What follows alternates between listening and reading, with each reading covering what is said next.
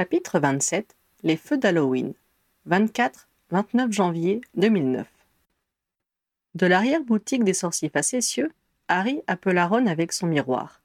Oui, Harry? fit le commerçant en découvrant le visage de son ami. J'aurais besoin de te parler rapidement.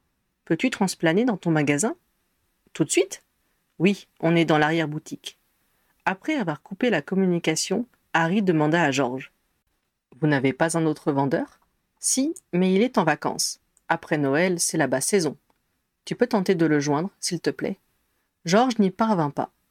Il est peut-être à l'étranger, supposa-t-il. Sa femme a de la famille en France. On va vérifier ça, fit Harry en notant le nom du vendeur sur son carnet. Un crack discret indiqua l'arrivée de Ron. Que se passe-t-il? demanda-t-il en voyant leur air grave. On a découvert que vos fusebooms servent vraisemblablement à fabriquer des bombes incendiaires, résuma Harry. Des quoi? Tu parles des maisons brûlées des sangs purs? se fit préciser Ron avec une expression horrifiée. Exactement.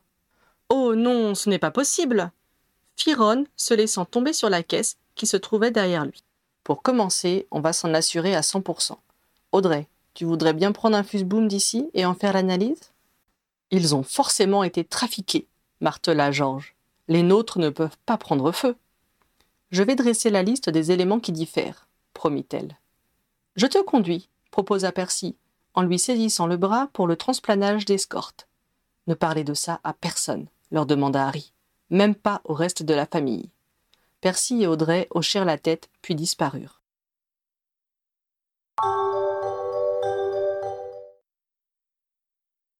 Harry et Owen emmenèrent Héloïse, Ron et George dans l'atrium du ministère. On va aller directement dans une salle d'interrogatoire, indiqua Harry. Vous n'êtes là que pour une simple audition, mais si vous voulez un avocat, vous pouvez en appeler un. Les trois témoins secouèrent négativement la tête, semblant impressionnés par l'évocation de l'avocat. Ils prirent les ascenseurs pour se rendre à l'étage de la justice magique. Selon la procédure, je dois récupérer vos baguettes, expliqua Harry, désolé par la tournure que prenaient les événements. Pas de problème, le rassura Ron qui s'était ressaisi. Écoute, ne fais pas cette tête. J'ai l'impression d'être un criminel et je vais me mettre à avouer toutes les fois où j'ai violé le règlement de Poudlard. Harry parvint à sourire, prit les baguettes et laissa Owen avec les trois autres. Arrivé au QG, il fila dans le bureau de son commandant. Un problème? demanda Fawcett en voyant Harry. Je pense, oui, soupira l'aurore. Il résuma les derniers événements et conclut. J'aimerais, dans la mesure du possible, garder l'utilisation des fusebooms secrètes. Ainsi, on évitera de donner des idées à d'autres personnes, et cela permettra d'authentifier un aveu. Fawcett approuva du chef. C'était une procédure assez courante. Janice est rentrée pendant ton absence, signala le commandant. Je vais lui demander de se charger de l'interrogatoire avec moi. Harper et toi y assisterez en tant que simple témoin. Très bien, fit Harry avec soulagement. Fawcett et Janice procédèrent à l'audition des deux propriétaires des sorciers facétieux et leurs vendeuses séparément, ils établirent la composition exacte des feux Fuseboom et apprirent que c'était un produit particulièrement populaire. On en a écoulé des dizaines et des dizaines de boîtes, exposa Héloïse qui fut interrogée la première. À Noël et pour le jour de l'an. Tout le monde en veut. Nos modèles évoluent dans le temps, précisa Georges quand ce fut son tour. Si vous avez récupéré des bouts assez gros, je pourrais peut-être vous dater la période où on l'a créé. Par contre, ce n'est pas forcément le moment où on l'a vendu. En fonction des gammes et des fêtes, on les garde plus ou moins longtemps en magasin. Tenez-vous un registre des ventes? Demanda plus tard Fawcett à. Oui, je suppose qu'on pourrait savoir à peu près quand on en a écoulé une sorte de fusée, mais pas à qui. Quelle est votre opinion sur les nouveautés dans le monde sorcier? Questionna Janice. Ron convint qu'on pouvait le classer parmi les progressistes et qu'il n'en faisait pas un mystère. Il est de notoriété publique que vous avez des raisons de ne pas apprécier Drago Malfoy, fit remarquer Janice. Vous connaissez beaucoup de monde qui apprécie Malfoy? lui retourna Ron. Les journaux ont parlé d'une liaison entre lui et votre femme, rappela-t-elle. De quoi être particulièrement agacé contre lui, non? Je l'ai été, convint Ron avec calme. Mais ça fait un an et demi, et je suis un peu plus rapide que ça quand je prévois de casser la figure de quelqu'un. Sérieusement, je ne vais pas me mettre à massacrer les sans purs parce qu'un journaliste a voulu faire un bon papier sur une personnalité connue. D'ailleurs, si j'avais vraiment songé à m'en prendre à quelqu'un, ce serait à Waterman qui a écrit ces fadaises. Il marqua une pause avant de demander. Rassurez-moi, il n'est pas sans pur, au moins, celui-là. Vous avez peur qu'il soit le prochain sur la liste? sourit Janice. Ouais, je ne voudrais pas que mes propos se retournent contre moi. Curieusement, il semblait qu'on parlait très peu politique dans la boutique des sorciers facétieux. Tout le monde savait que Ron soutenait la modernité et qu'il menait la guilde dans ce sens. Par contre, Héloïse ne se souvenait pas si Georges avait un jour annoncé ses préférences. Il était peu porté sur les discussions sérieuses, avec elle du moins. Ron et Georges supposaient qu'Héloïse était plutôt progressiste du fait de ses origines moldues, mais elle n'avait jamais tenu de propos excessifs à ce sujet.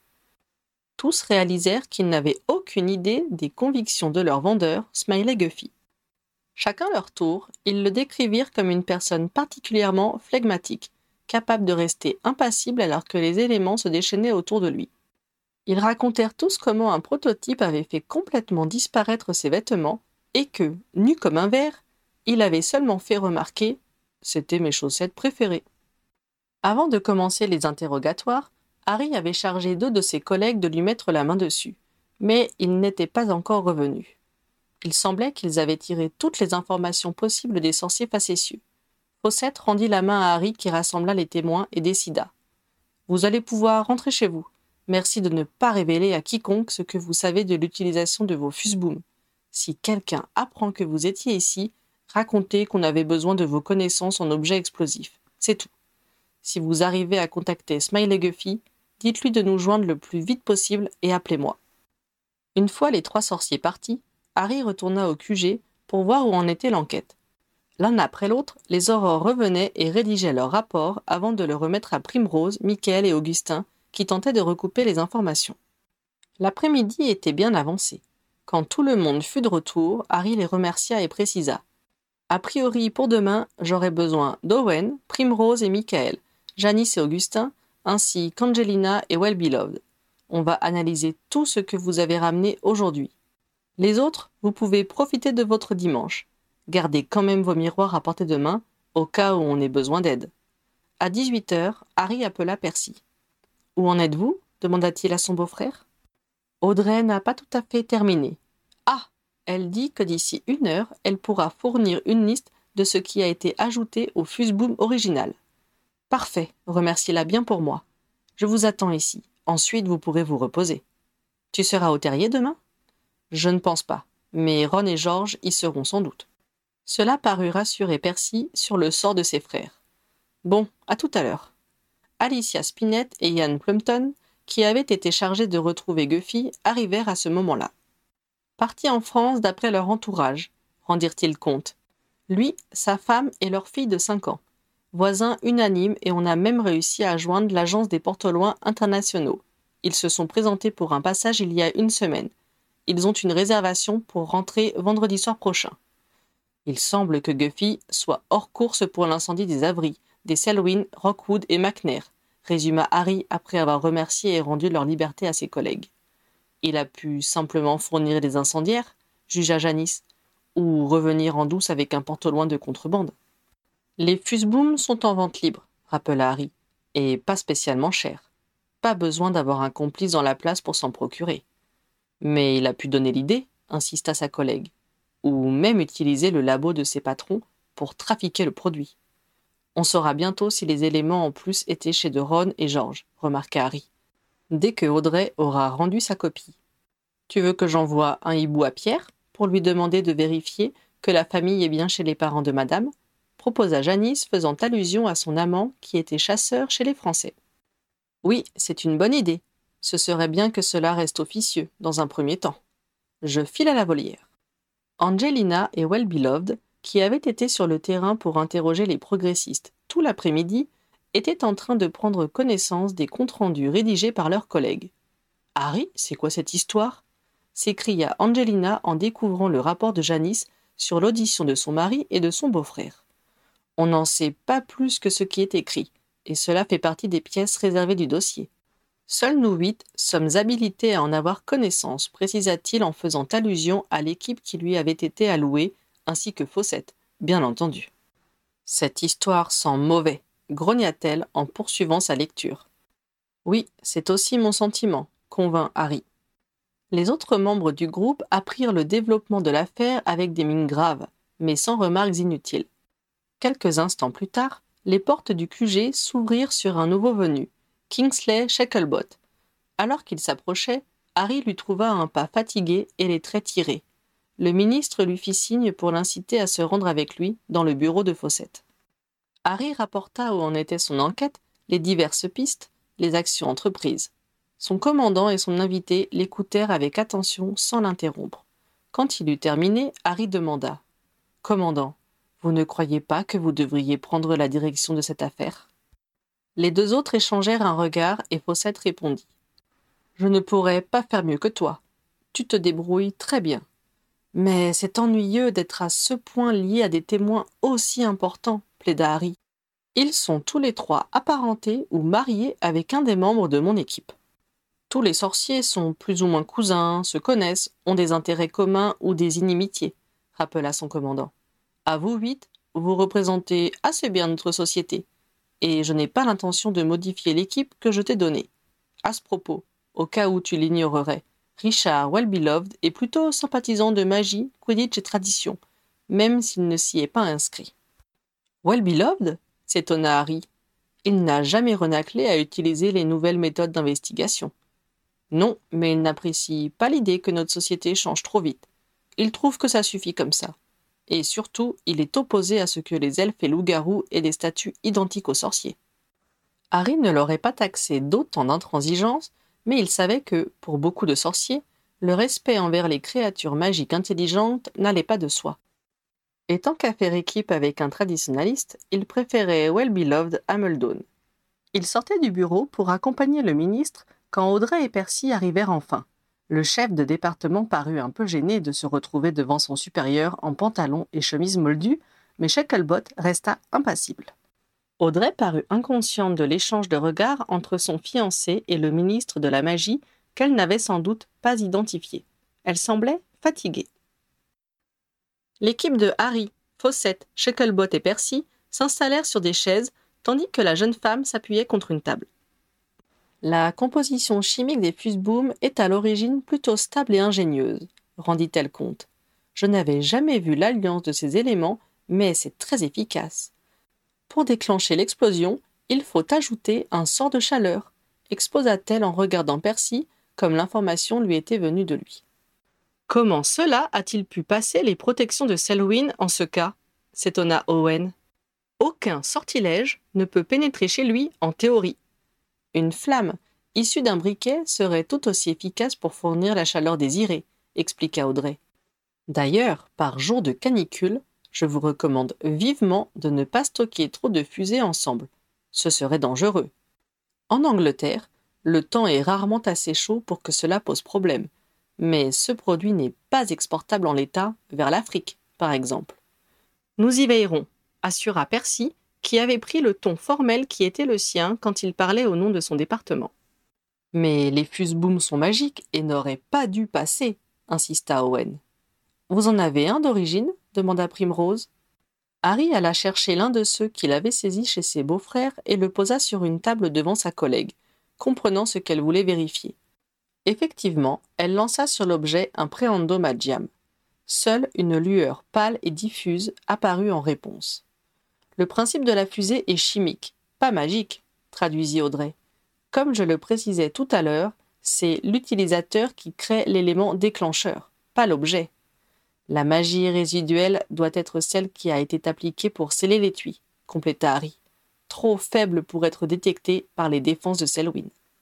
Il nota l'explication sur son carnet, imité par la plupart de ses collègues qui avaient pour habitude de consigner les découvertes importantes au fur et à mesure.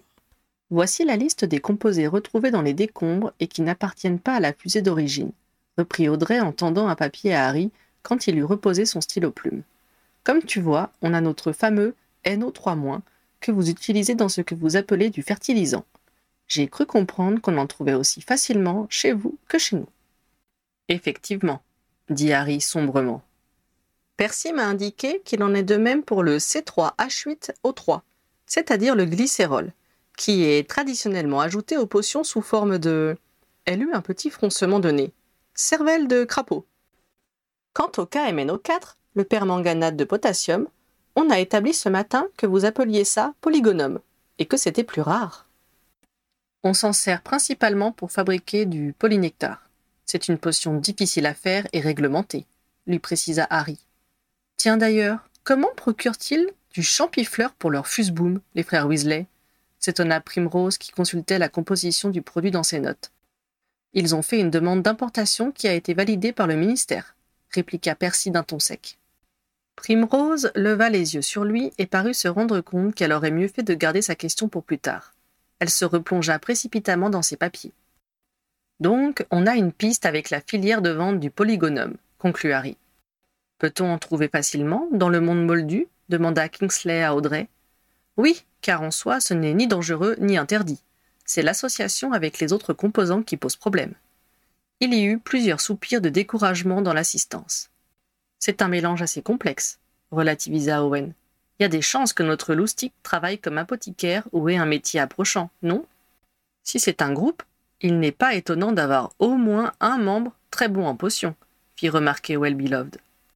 Au fait, qu'ont donné les entretiens avec ceux qui sont affiliés à MQT Beaucoup de personnes n'ont pas d'alibi, fit Janice qui avait fait la synthèse des rapports de ses collègues. Il faut avouer qu'aux heures en question, ils étaient tous dans leur lit. On n'y arrivera pas par ce bout-là. D'ailleurs, plus j'y pense, plus je me dis que ce ne sont pas eux qui vont retirer le plus de bénéfices de cette histoire. Ils ont déjà commencé à perdre des sympathisants, tellement les gens sont choqués par ces attaques meurtrières. Serait-il possible que ce soit les ultra-traditionalistes qui cherchent à discréditer les progressistes demanda lentement Kingsley. Un silence glacé accueillit cette hypothèse. Ils n'iraient pas jusqu'à tuer un môme de leur propre camp, opposa Harry horrifié.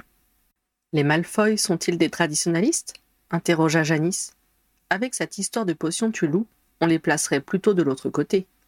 Peu de personnes savent pour la potion, rappela Owen. À part Harry, on l'a tous appris en lisant le dossier de l'enquête. Ils peuvent en vouloir aux Malfoy et aux Avery pour des raisons que nous ignorons, développa Angelina. Ils les utilisent pour accréditer l'idée d'attaque meurtrière contre les traditionalistes. Pour les autres, Selwyn en particulier, ils ont fait en sorte qu'il ne risque rien à part perdre sa maison. Ce serait trop beau pour les progressistes, grogna Well-Beloved. Allez-vous prétendre que Selwyn a organisé l'incendie de sa propre demeure? Et pourquoi pas une manœuvre de Higgs lui-même pendant que vous y êtes? Il jeta un regard vers ses partenaires, puis se focalisa sur son ancien collègue. Écoute, Shacklebot, lança-t-il en sa direction. J'ai toujours pensé que tu étais un bon enquêteur, mais là, c'est plus de l'enquête, c'est de la manœuvre politicarde. Tu ne te serviras pas de nous pour arriver à tes fins. Si j'avais voulu vous utiliser, crois-tu que j'aurais confié cette mission à Harry Potter rétorqua Kingsley. Aucun ministre ne l'a fait plier.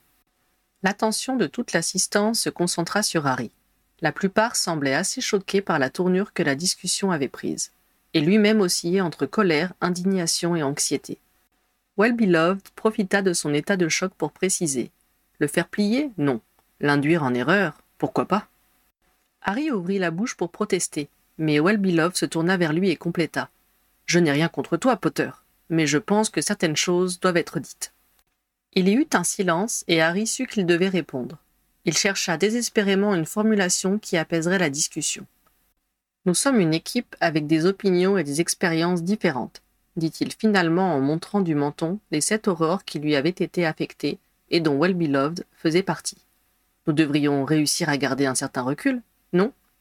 Si tu nous écoutes tous, répliqua le partenaire d'Angelina. Harry décida que le ton était suffisamment neutre pour que ce soit un rappel, non une accusation. C'est bien mon intention, affirma-t-il. Penses-tu vraiment que nous devons laisser de côté la piste que nous venons d'évoquer sans chercher du tout à l'exploiter? Well-Beloved se donna le temps de réfléchir avant d'admettre. À partir du moment où une hypothèse est lancée, on ne peut pas la lâcher avant d'avoir suffisamment d'éléments pour l'éliminer. Mais elle est sérieusement moins crédible que les autres, ajouta-t-il cependant. Je n'y crois pas tellement non plus, concéda Harry. Mais on va quand même tenter d'assister à une ou deux réunions de MQT. Cela dit, le polygonome et les fusebooms me semblent constituer la piste la plus apte à nous amener quelque part. On se concentre dessus en priorité. Vu l'heure, vous feriez bien de rentrer chez vous, intervint alors Fawcett. On se retrouve ici demain matin à 9 heures. Harry, qui s'était jusque-là focalisé sur Richard Wellbeloved, se tourna vers son commandant et vers le ministre pour savoir ce qu'il pensait de sa gestion du débat. Les deux hommes étaient impénétrables, tout comme Percy. Aurez-vous besoin de moi? demanda timidement Audrey, comme gêné de rappeler sa présence. Fawcett regarda Harry, lui laissant la main une fois de plus. Je ne pense pas, répondit ce dernier. Si j'ai une question à te poser, je suppose que je pourrais te joindre. Merci infiniment pour tout ce que tu as déjà fait. Très bien, fit la jeune femme. Euh, bonne continuation. Elle fila, suivie par Percy. Kingsley sortit derrière le couple, sans doute pour montrer qu'il ne voulait pas s'immiscer plus longtemps dans l'enquête. Cela donna le signal du départ et l'équipe de Harry se dispersa rapidement. Harry jeta un regard interrogateur vers Fawcett qui lui fit un signe approbateur de la tête, comme pour le féliciter pour ses réponses, avant de partir à son tour, sans tenter de discuter avec lui en privé. Quand Harry quitta les lieux en dernier, il songea que, décidément, il n'aimait pas cette enquête.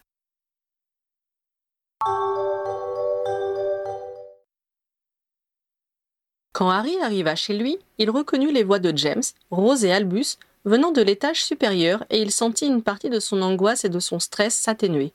Cependant, il se tendit en trouvant Hermione dans son salon, la mine désolée. Elle avait Hugo qui jouait par terre à ses pieds, tandis que Lily était sur les genoux de sa mère. Harry, commença son ami sans préambule, ça en est où? Harry se demanda si elle faisait allusion à l'audition de Ron ou à l'enquête en général. Ça suit son cours, affirma-t-il prudemment. Je suis allé voir Lee et Padma cet après-midi, expliqua-t-elle. Et comme Ron a dû s'absenter, il m'a amené les enfants, compléta Ginny en se levant pour embrasser son mari. Désolé de te tomber dessus comme ça, s'excusa Hermione. Ce n'est pas grave, assura Harry. Qu'ont dit les Jordan? interrogea-t-il à son tour pour prévenir une nouvelle question. Que les aurores enquêtent sur les progressistes, répondit Hermione d'un ton mécontent. C'est une des pistes, effectivement, confirma Harry, prenant Lily dans ses bras. Tu penses vraiment que ce sont les nôtres qui ont incendié ces maisons? Je ne me sens pas vraiment dans le camp des ultra-progressistes, contra Harry en embrassant sa fille dans le cou, la faisant pouffer. Et je ne qualifierais pas des nôtres des criminels qui mettent le feu à des habitations où vivent des enfants et des vieillards.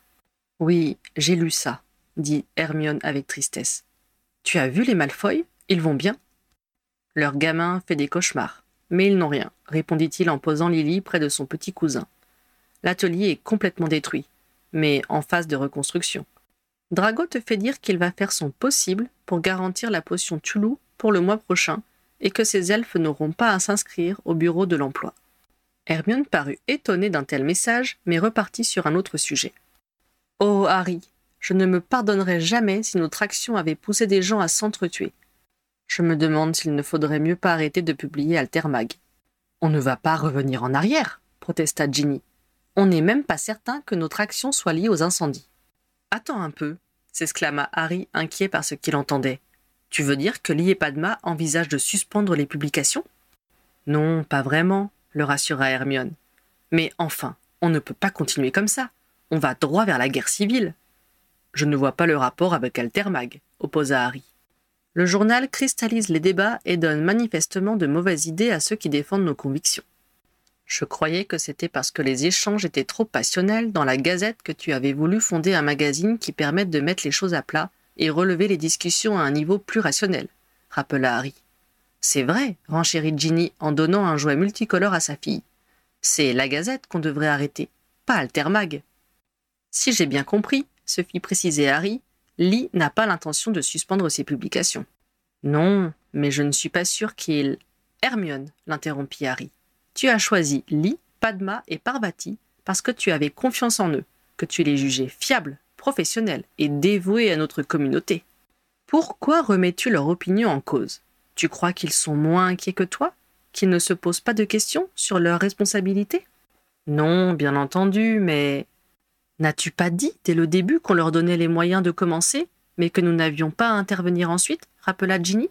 Si, vous avez raison, mais notre population se déchire. Je ne peux pas rester les bras croisés, s'exclama Hermione.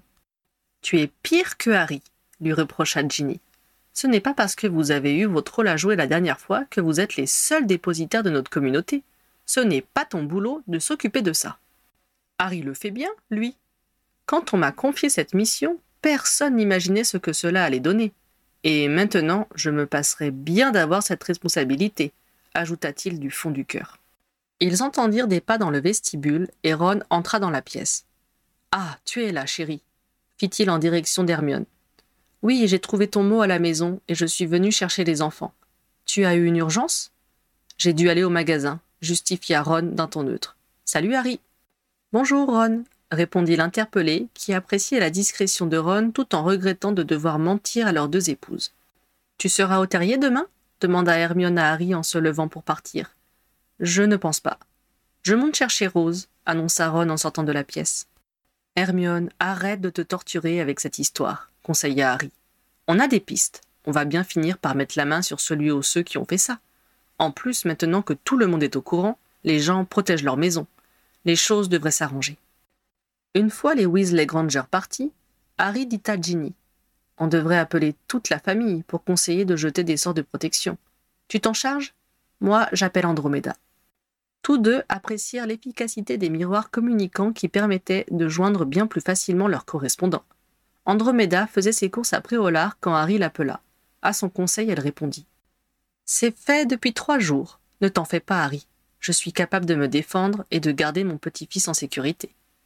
Teddy voulut absolument parler à son parrain et il fallut cinq minutes à Harry avant de pouvoir refermer son miroir. Suite à une idée qui lui traversa l'esprit, il le rouvrit cependant bien vite et appela Fawcett. Ne faudrait-il pas protéger Kingsley et Higgs? demanda-t-il de but en blanc. J'ai mis trois équipes en alternance à la disposition de Higgs depuis hier, le rassura son commandant. Kingsley est une mule qui affirme qu'il peut se défendre tout seul, mais j'ai réussi à le convaincre d'accepter qu'on surveille sa maison au moins pendant la nuit. Ah, très bien, fit Harry soulagé, mais un peu honteux de n'y avoir pas pensé plus tôt. Tu as fait du bon travail aujourd'hui. Profite bien de ta soirée, ajouta son commandant avant de mettre fin à la conversation.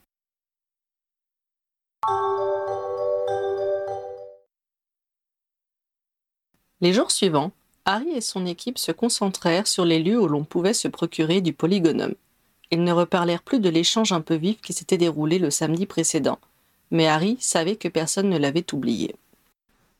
Ils interrogèrent des apothicaires, des grossistes en ingrédients à potions, des importateurs. Ils demandèrent à tous les revendeurs de leur signaler au plus vite s'ils étaient sollicités par un client inconnu ou pour une commande importante. La boutique des sorciers facétieux reçut les mêmes instructions pour la vente de ses fuse-boom. Pierre Bel-Éclair, le chasseur français qui était le compagnon de Janice, avait confirmé que Smiley Guffy se trouvait bien dans la famille de sa femme en Touraine. Sa belle famille étant constituée d'une longue lignée de sorciers, tout ce qu'il y a de traditionnel le vendeur fut temporairement écarté de la liste des suspects et laissé en paix. Ils rendirent également visite au directeur du laboratoire de potions de Sainte-Mangouste et vérifièrent le registre des entrées et sorties des ingrédients réglementés. Il ne semblait pas y avoir de différence entre le stock actuel et les mouvements inscrits. Harry lança cependant une enquête sur le responsable des achats, qui pouvait très bien avoir soustrait le polygonome entrant et déclaré une quantité minorée. Parallèlement, Harry envoyait à nouveau ses collègues sur les lieux des sinistres avec injonction de rapporter tous les morceaux de métal qu'ils trouveraient. Avec l'aide de George, ils mirent au point un sortilège d'attraction spécifique qui rendait la collecte plus efficace qu'elle ne l'avait été les premières fois. Tous les débris retrouvés furent ensuite nettoyés et conservés en vue d'être assemblés pour déterminer combien de fusées avaient été utilisées. Ils espéraient aussi identifier le modèle de fuseboom détourné pour définir quand la boîte les contenant avait été vendue. Harry savait que la Gazette du Sorcier, par des articles à sensation, avait continué à entretenir la psychose et fait grandir les doutes sur la volonté du ministère d'arrêter les coupables. Ginny essaya de le dérider en lui faisant lire l'article du chicaneur sur une soi-disant invasion de serpents-cendres qui expliquerait les flambées soudaines, mais il ne parvint pas à en rire. Il acheta cependant Altermac dès sa sortie et déchiffra l'éditorial signé des trois principaux rédacteurs. Les sorciers ont peur. Ces incendies criminels et assassins éveillent chez nous de tristes et angoissants souvenirs. Des temps de désolation et de têtes de mort flottant dans les airs au-dessus des familles anéanties. Notre histoire ne doit pas se répéter. Pour l'en empêcher, sachons tirer les leçons qu'elle nous a données. Nos années de guerre nous ont appris que c'est en étant unis que nous pouvons faire tomber ceux qui pensent pouvoir nous contraindre par la peur à vivre selon leurs préceptes. Des chaînes de solidarité ont permis à des sorciers issus de Moldus d'échapper à Azkaban, des sorts de protection anonymes ont sauvé des familles, et des sorciers de tout le pays ont afflué à Poudlard pour répondre à l'appel de Harry Potter. Au lieu de désigner des coupables arbitrairement, unissons-nous dans cette épreuve. Ne lançons pas d'accusations sans fondement. Faisons confiance aux aurores qui travaillent pour mettre fin à la menace. Ne laissons pas quelques personnes détruire le lien qui nous rattache au-delà de notre origine ou de nos opinions. Montrons au contraire que l'adversité nous rapproche et que nous ne laisserons personne décider qu'un sorcier n'a pas sa place parmi les siens. Lyd Jordan, Padma Jordan Patil et Parvati Patil. Un autre article condamnait sans appel les attentats et envoyait un message de soutien en direction de toutes les victimes. Le reste du magazine comportait les rubriques habituelles, portant sur des sujets plus neutres peut-être, mais dans une intention bien marquée de ne pas céder à la tendance générale et anxiogène de parler pour ne rien dire sur l'affaire. Le jeudi, Ron appela son beau-frère pour l'informer qu'ils avaient avancé dans la reconstitution des fusebooms trafiqués. Harry choisit Janice pour l'accompagner. Il les fit transplaner directement dans l'arrière-boutique. Pour commencer, avec ce que vous nous avez donné, nous avons pu reformer 19 fusées, indiqua Ron. Il y a des petits éléments en plus. On peut donc imaginer qu'entre 20 et 25 ont été utilisés.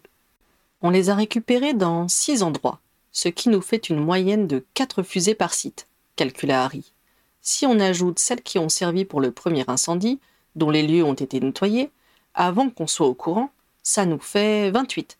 Peut-être une ou deux de moins car chez les Avery, il n'y en avait pas assez pour enflammer la pièce. Mais chez les Malfoy, deux bâtiments ont pris feu. Ça compense, opposa calmement Janice. Avez-vous une idée du moment où elles ont été achetées? demanda Harry.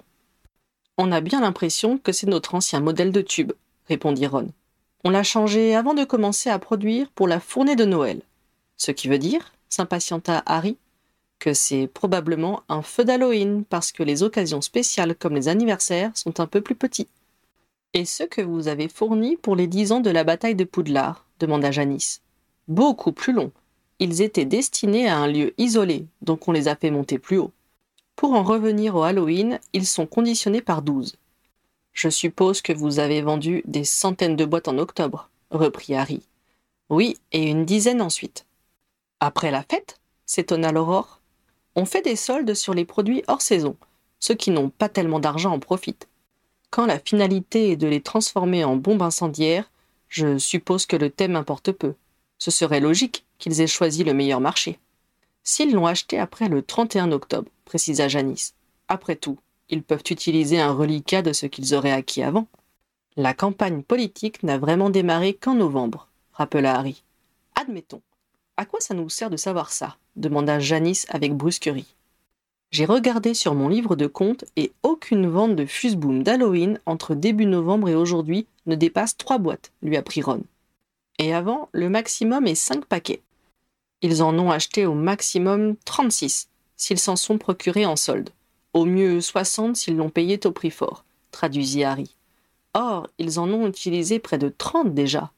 S'ils continuent sur leur lancée, ils vont venir se réapprovisionner prochainement, déduisit-il d'un ton méditatif. Il nous en reste, signala Georges qui était demeuré muet depuis le début de l'entretien. Des boîtes d'Halloween. Ils peuvent changer de modèle, opposa Harry. Non, soutint Georges. Comme les tailles sont différentes, ils seraient obligés de modifier les doses de ce qu'ils y ajoutent. Vu leur succès actuel, ils ne vont pas prendre ce risque, conclut-il d'une voix dure. Harry observa son beau-frère avec inquiétude.